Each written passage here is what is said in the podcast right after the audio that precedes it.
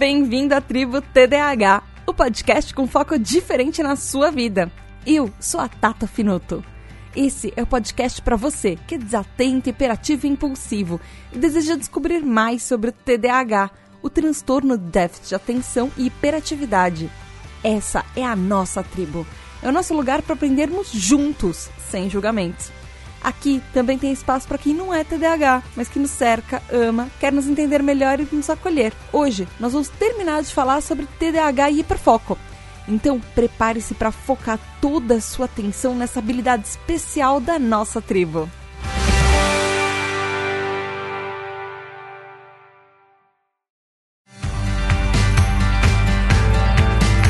Olá, tribo, tudo bem? Esse é um episódio continuação do episódio 13. Essa é a segunda parte do episódio sobre hiperfoco. Então, se você não ouviu o episódio anterior, para, volta uma casa e depois volta para cá para terminar. É, vai ser muito importante que você tenha ouvido a parte anterior, que é o episódio do começo do mês, porque hoje a gente só vai retomar algumas coisas, vai falar de alguns estudos e falar de algumas outras coisas que afetam o nosso hiperfoco e o TDAH, dar algumas dicas de como melhorar isso na nossa vida e encerrar esse assunto. É, é muito importante que você tenha ouvido o episódio anterior. Então, você pode ir lá ouvir e a gente tá te esperando para voltar. Mas antes de você ir, eu quero fazer um aviso antes de começar o episódio também. Só para lembrar, quem ainda não respondeu a pesquisa, esses são os últimos dias da nossa pesquisa da tribo TDAH. Como eu já falei no episódio anterior e no outro episódio número 12 do mês passado, a nossa tribo completou seis meses meses. Yay! E por isso eu quero deixar esse nosso cantinho, esse nosso espaço cada vez mais com a nossa cara. Não só de quem tem TDAH, mas você, ouvinte, que de repente é mãe, pai, irmão, irmã, tá num relacionamento com alguém TDAH, você que é um profissional de saúde, você que é um professor, qualquer pessoa, você que é só curioso ou só tem uma suspeita que talvez seja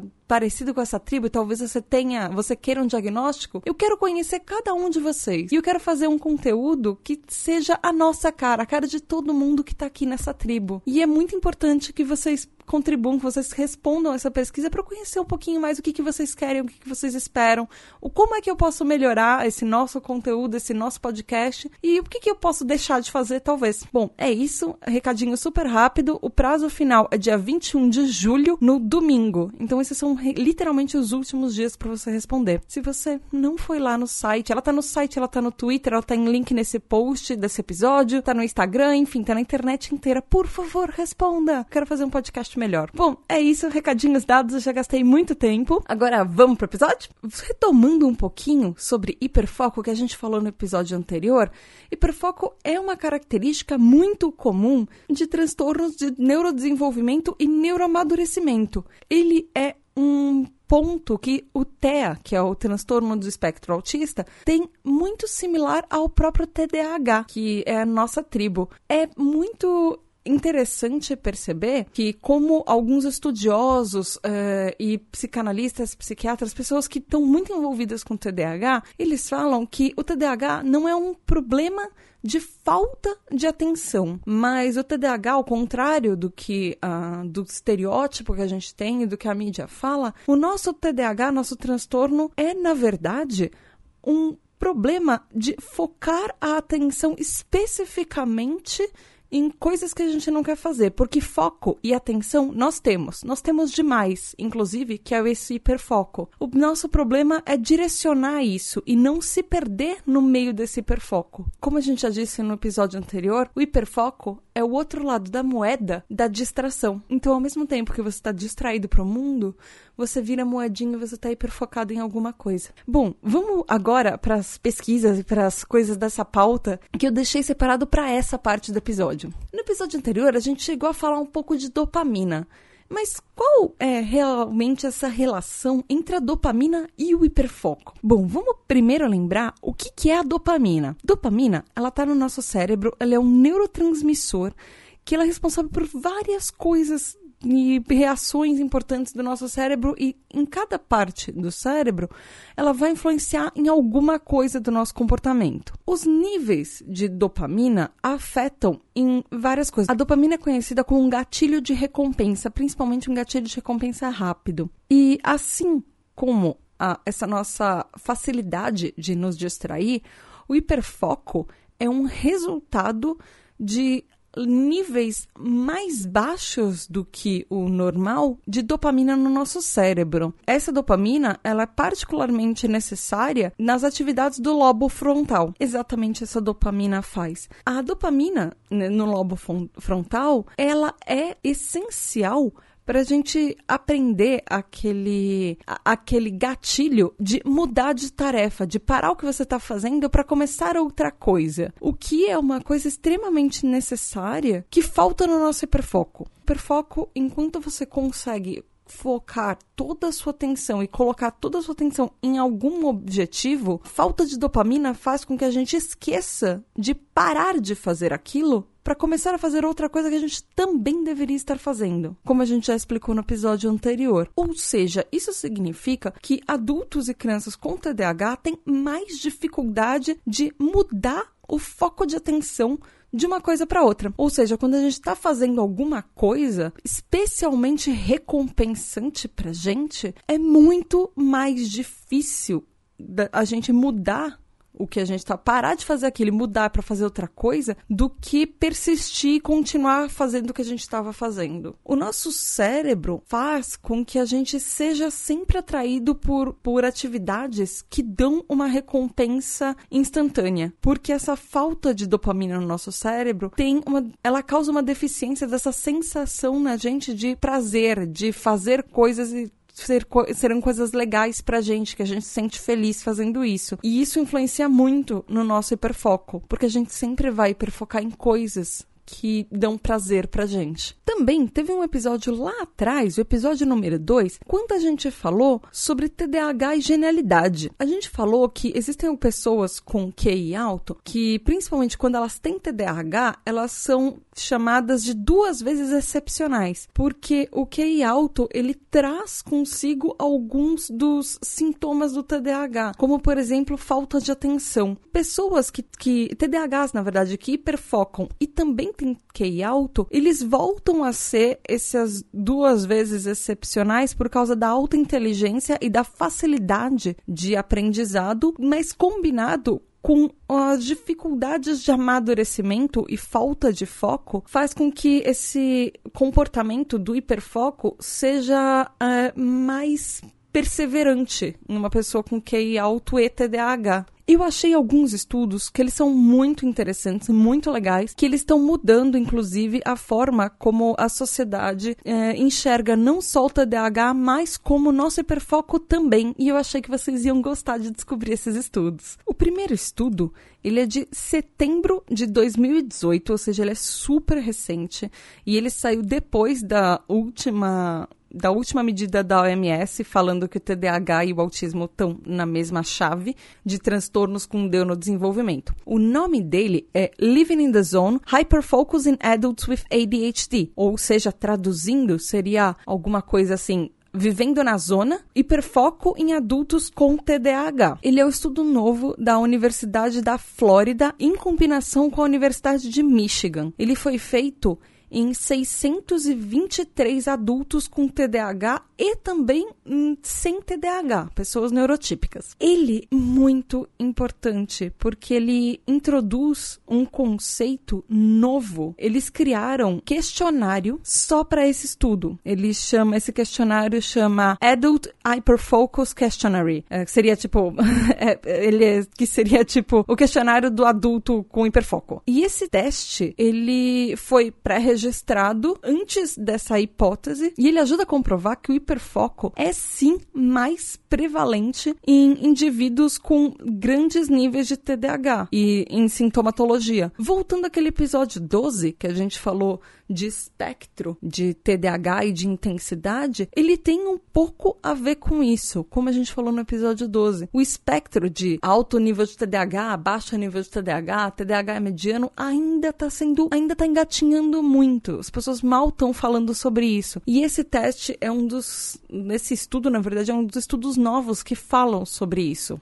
Os pesquisadores e desenvolvedores desse estudo, do questionário, eles fizeram 68 itens nesse questionário e dividiram em seis sessões para para testar, na verdade, as tendências das pessoas a hiperfocar, principalmente quando elas estavam é, no meio de atividades como, por exemplo, é, trabalhos escolares, hobbies ou videogame. E aí, eles hum, acharam algumas coisas muito legais. Por exemplo, ele perguntava o, aos participantes qual era a frequência no último ano que eles perderam completamente a noção de tempo quando eles estavam fazendo alguma coisa relacionada ao hobby favorito deles. Ou que eles sentiram, por exemplo, que eles estavam completamente compenetrados naquilo, fisgados e que as coisas sumiram ao redor deles, assim. Tanto para os hobbies quanto para o trabalho e, por exemplo, para a aula favorita deles na universidade, porque esse questionário foi feito com adultos é, e adultos estudantes das universidades. E todos os adultos com a sintomatologia de TDAH, aquele, aquela nossa tríade do TDAH, maior quanto, é, que responderam aqueles questionários de ASR, vocês lembram, de diagnóstico, que eles, quanto maior e mais frequentes eram os sintomas de TDAH, maiores eram os níveis de hiperfoco e as tendências dessas pessoas hiperfocarem. É, principalmente nesses três âmbitos que eles colocaram, que seria a escola, né, a faculdade, os hobbies e tempo de tela, que seria tempo de tela jogando videogame, por exemplo. Além disso, também mostraram maiores níveis de hiperfoco para seria para o resto do mundo, em outros cenários diferentes desse que não só nesses três escalas, nesses três âmbitos. E esses achados desses estudos são tanto clinicamente quanto cientificamente significativos, porque ele é o primeiro estudo a falar do hiperfoco em adultos com a maior sintomatologia de TDAH. Ele fala que a maior prevalência do hiperfoco em adultos com altos níveis de TDAH pode e deveria sim ser considerado uma característica separada do TDAH. Ele fala, inclusive, essa característica que o hiperfoco deveria estar tá, uh, no diagnóstico de que pessoas com TDAH têm essa experiência de hiperfoco muito maior do que a média de pessoas neurotípicas, reitera a ideia de que pessoas com TDAH não têm uma falta de atenção, a gente não tem um déficit de atenção, mas a gente tem, ao contrário, um jeito único de alocar ou realocar a nossa atenção no mundo. Eu acho até poético esse estudo mostrar isso. É até legal a gente pensar que a gente não tem um problema de atenção. A gente tem um problema de alocar essa atenção. Faz a gente até se sentir um pouco melhor com nós mesmos. E isso significa que tanto professores quanto profissionais de saúde e saúde mental é, deveriam ter essa noção que o hiperfoco é mais um dos sintomas do TDAH e ela deveria ter considerado e ser incluído nos diagnósticos oficiais e nos guias oficiais. Eu acho particularmente que esse estudo explica muita coisa, porque ele não é a primeira vez que a gente fala que o hiperfoco é, não é a nossa falta de atenção, mas é um jeito que a gente foca diferente das outras pessoas. Existe um outro estudo muito legal também, só que ele é bem curtinho. Ele é de 2016 e o nome dele, traduzindo, seria alguma coisa do tipo hiperfocando como uma extensão do adulto com transtornos de déficit de atenção.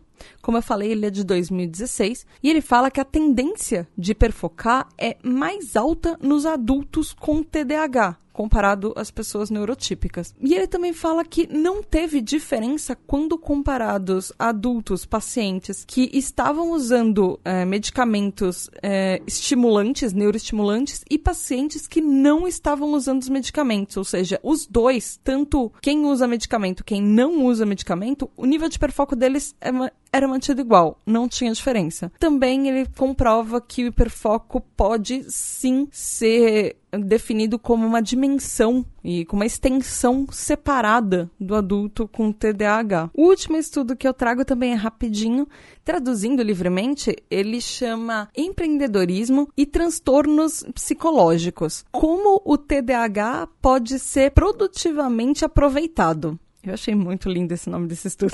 Ele também é de dezembro de 2016. Ele fala e, e ele estuda como uh, transtornos por exemplo, o TDAH, podem influenciar na decisão de uma pessoa ser empreendedora e ter ati ações, atitudes empreendedoras e mais sucesso nas suas empreitadas, no seu empreendedorismo, em em, por exemplo, empresas que elas abrem ou negócios novos, enfim. Principalmente na predominância do hiperfoco nos TDAHs. Ele foi feito baseado em um múltiplo é, estudo de caso de 14 empreendedores que já foram previamente diagnosticados com TDAH. E ele mostra que é, no modelo desse estudo, eles encontraram que pessoas que são altamente impulsivas têm uma maior vontade de ser empreendedores. Na verdade, eles têm, eles se jogam mais e, e têm uma tendência maior para ser pessoas mais empreendedoras. E que o hiperfoco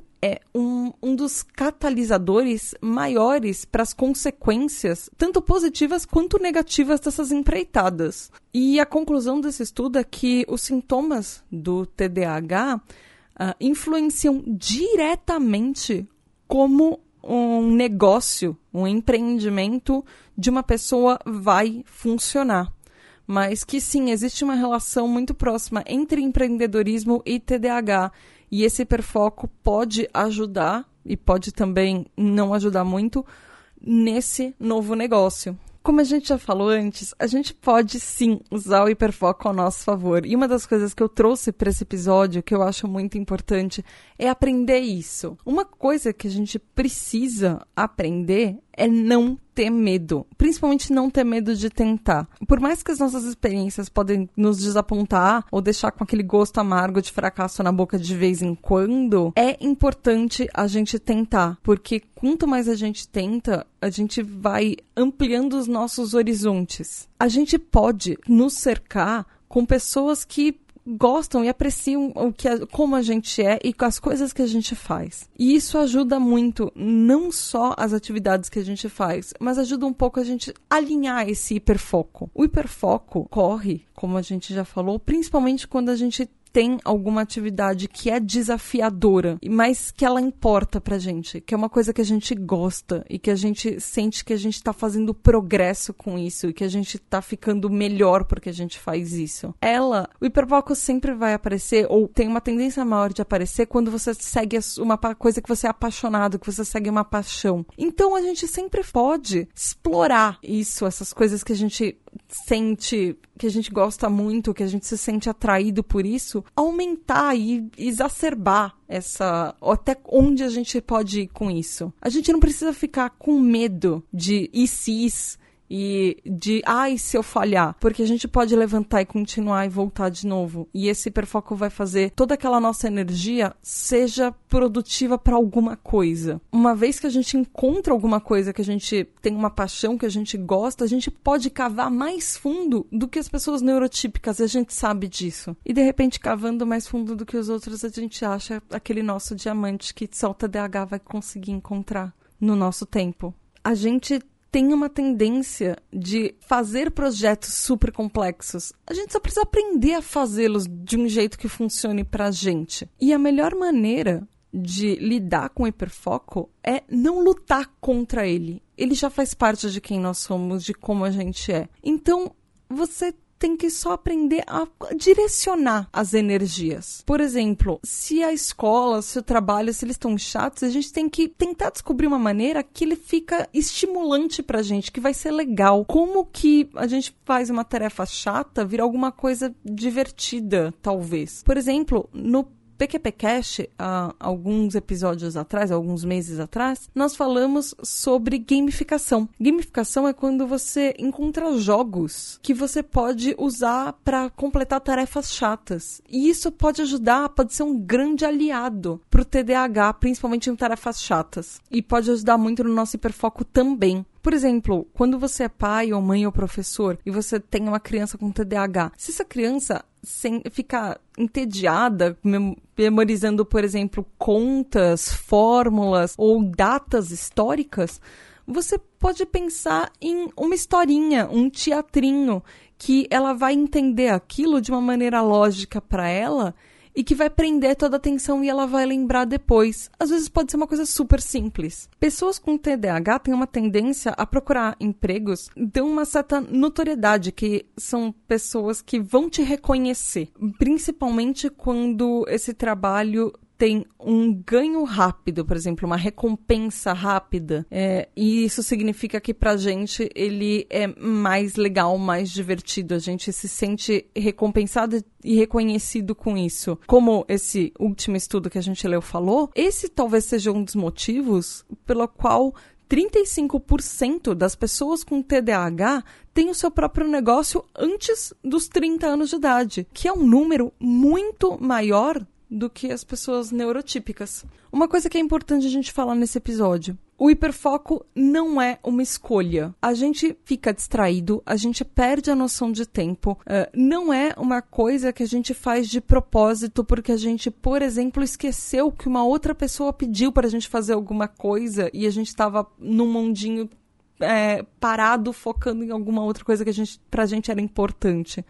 Não é uma coisa que a gente consegue parar por vontade própria. Para pessoas neurotípicas, ou seja, pessoas que não têm TDAH, o nosso hiperfoco pode parecer sim uma falta de autocontrole, ou uma falta até de consideração, ou de conceito, talvez, de ajuda. Mas não é uma coisa que a gente faz de propósito, não é uma coisa que a gente escolhe perder noção de tempo, por exemplo. E se você for pai, mãe, professor, você tivesse um relacionamento com uma pessoa que é TDAH e ela vive perfocando perto de você, principalmente quando você está falando alguma outra coisa com ela ou você pediu para ela fazer alguma outra coisa com você, antes de você dar uma bronca na gente, que isso é uma coisa que acontece muito, lembra que a gente já tem um senso crítico muito maior, porque a gente vem desenvolvendo isso desde que a gente nasceu. Então a gente já se deu uma bronca muito pior do que você poderia dar. E essa bronca que você vai dar só vai piorar a nossa capacidade de entrar naquela espiral de achar que tá tudo horrível que a gente faz. Esse é um, como a gente falou no último episódio, é um dos lados negativos do hiperfoco também. É bom lembrar sempre que o problema não é a gente. Esse estado de hiperfoco que a gente tem pode ser um problema primário. E existem maneiras que pessoas de fora podem ajudar, que a gente pode fazer para se ajudar, mas que pessoas de fora também podem ajudar. Crianças hiperfocadas não são necessariamente desobedientes. O cérebro delas só não está registrando necessariamente o que você está falando para elas, assim como adultos.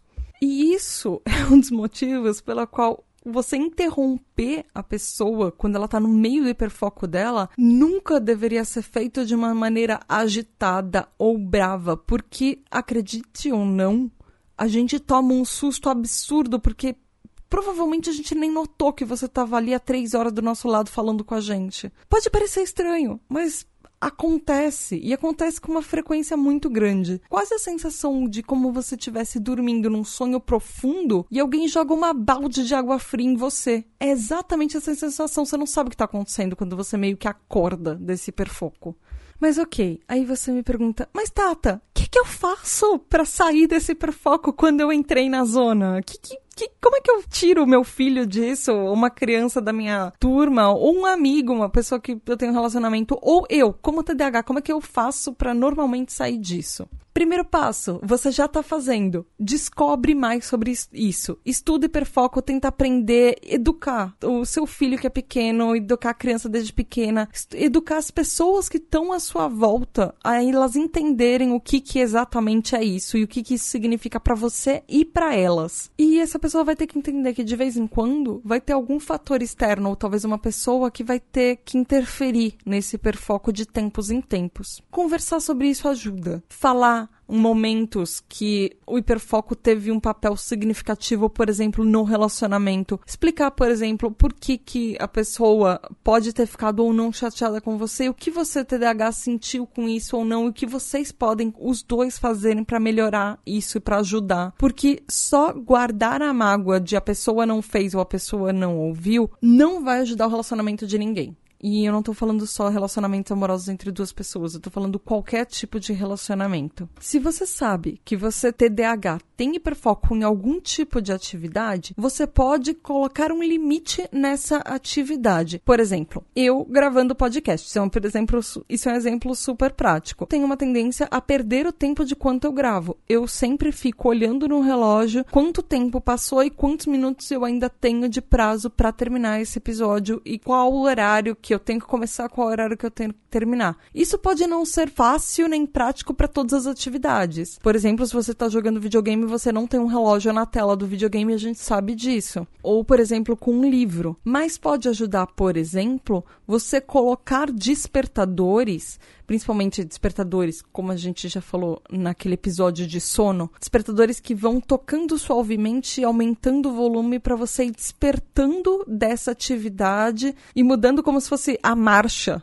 da, da, sua mente para um outro estado. Se você for pai ou mãe de um TDAH, você pode, por exemplo, é, fazer um acordo com seus filhos de quantos quanto tempo eles podem passar fazendo uma atividade, uma certa atividade que eles gostam por dia. E, inclusive, você pode usar isso para auxiliar em outras coisas. Por exemplo, a, vamos supor que uma criança goste muito de jogar videogame e ele tem, às vezes, problemas de começar tarefas de casa ou fazer tarefas de escola. Se ele completa as tarefas, em um determinado prazo que ele precisa fazer, talvez você consiga aumentar 10 minutos a mais de videogame que ele tem em, por exemplo, uma hora que ele tem para jogar videogame por dia. Você pode negociar isso com relação a outras coisas e, e tornar uh, esse momento de prazer que essa criança tem ainda melhor e mais agradável para todo mundo, porque assim ele não perde a hora, vocês não perdem a hora, ninguém briga e todo mundo fica feliz. Mas, pais e mães, lembrem que naquele momento que a criança tá no momento dela de hiperfoco e você permitiu essa hora para ela, não tenta distraí-la quando ela tá lá e ficar falando com ela quando ela não tá prestando atenção e depois culpá-la por isso. Principalmente se você deu esse horário para ela. Dosar a aos momentos que a gente tem para fazer atividades que a gente gosta, que a gente pode livremente hiperfocar no que a gente gosta por dia, enquanto criança principalmente, vai ensinar a gente, quando adulto, que a gente precisa ter prazos e limites também para as coisas que a gente gosta de fazer.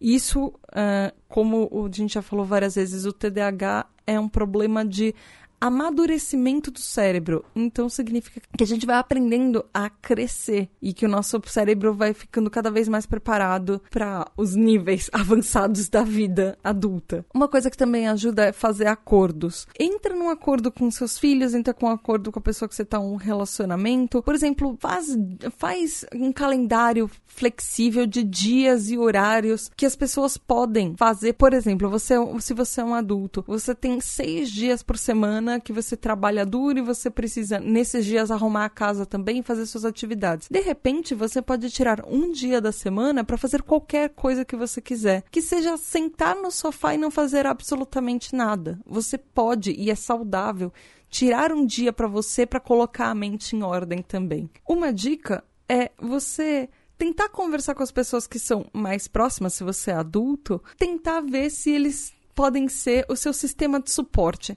Pode ser um colega de trabalho, pode ser uma pessoa com quem você está num relacionamento, qualquer pessoa que more junto com você. Pessoas que às vezes, quando elas veem que você está demorando demais para fazer alguma coisa, ou que você se perdeu na sua mente completamente, elas podem te dar um toque gentilmente, por exemplo falando de coisas que você precisa fazer que às vezes você esqueceu. Esse sistema de suporte também não precisa necessariamente ser feito com pessoas. Por exemplo, você colocar pagamento automático para suas contas que você sabe que você vai esquecer, já é uma coisa que pode ajudar. Existem ferramentas online, aplicativos e tudo que também podem ser o seu sistema de suporte para coisas que você sabe que o seu foco não vai, sua atenção não vai estar tá naquilo. E se você tá do outro lado e não é TDAH e precisa acordar uma pessoa que tá no hiperfoco dela, um TDAH que tá naquele momento, seja gentil. Às vezes, um tapinha no ombro, às vezes ir falando gentilmente perto da pessoa. Nunca chega gritando, nunca chega dando susto. Sempre tenta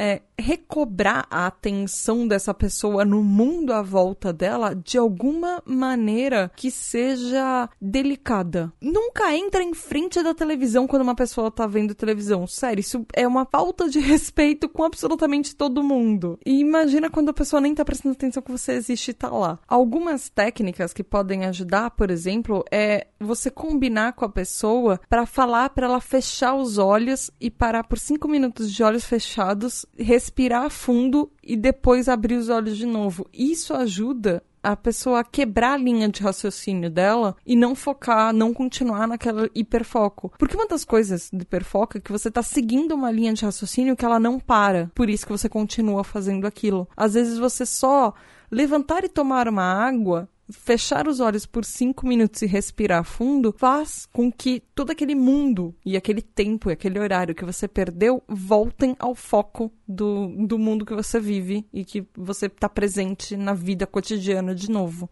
podem ser coisas completamente bobas que você faz que podem ajudar no hiperfoco. Pode ser tomar uma água, pode ser, é, de repente, um toque, uma campainha que a pessoa, toda vez que ouvir aquela campainha, vai lembrar de alguma coisa. Usa a sua imaginação.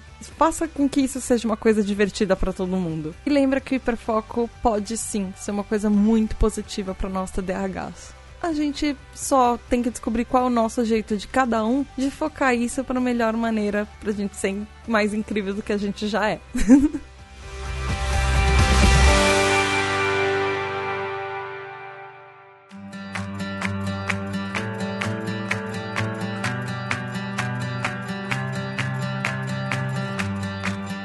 tribo, foi isso por hoje. Desculpa o episódio ser longo, é que tem muita coisa para falar e esse assunto é mega interessante. Eu espero que vocês tenham gostado. Por favor, falem o que vocês acharam, falem o que vocês estão achando dos episódios. Me mandem um e-mail lá no pqp@pqpcast.com. Não esqueçam de ir lá no nosso site no pqpcast.com. Deem like nos episódios, deixem comentários cliquem na pesquisa, respondam a pesquisa e lá no site, em todos os links onde esse episódio é publicado, sempre tem os links de referência de todas as pesquisas estudos e tudo que a gente usou de material de referência para fazer esses episódios. Então, tudo que você precisar, que você tiver dúvida, que você quiser aprofundar o seu conhecimento, tá lá também. Falem com a gente nas redes sociais também. O nosso Twitter, arroba, underline, PQPcast e o nosso Instagram é PQPcast. Nos sigam lá porque sempre tem alguma coisa divertida ou alguma coisa no Instagram que não entrou nos episódios. É isso aí, galera. Beijo da Tata e até o mês que vem, sempre na primeira e na terceira semana do mês. Tchau!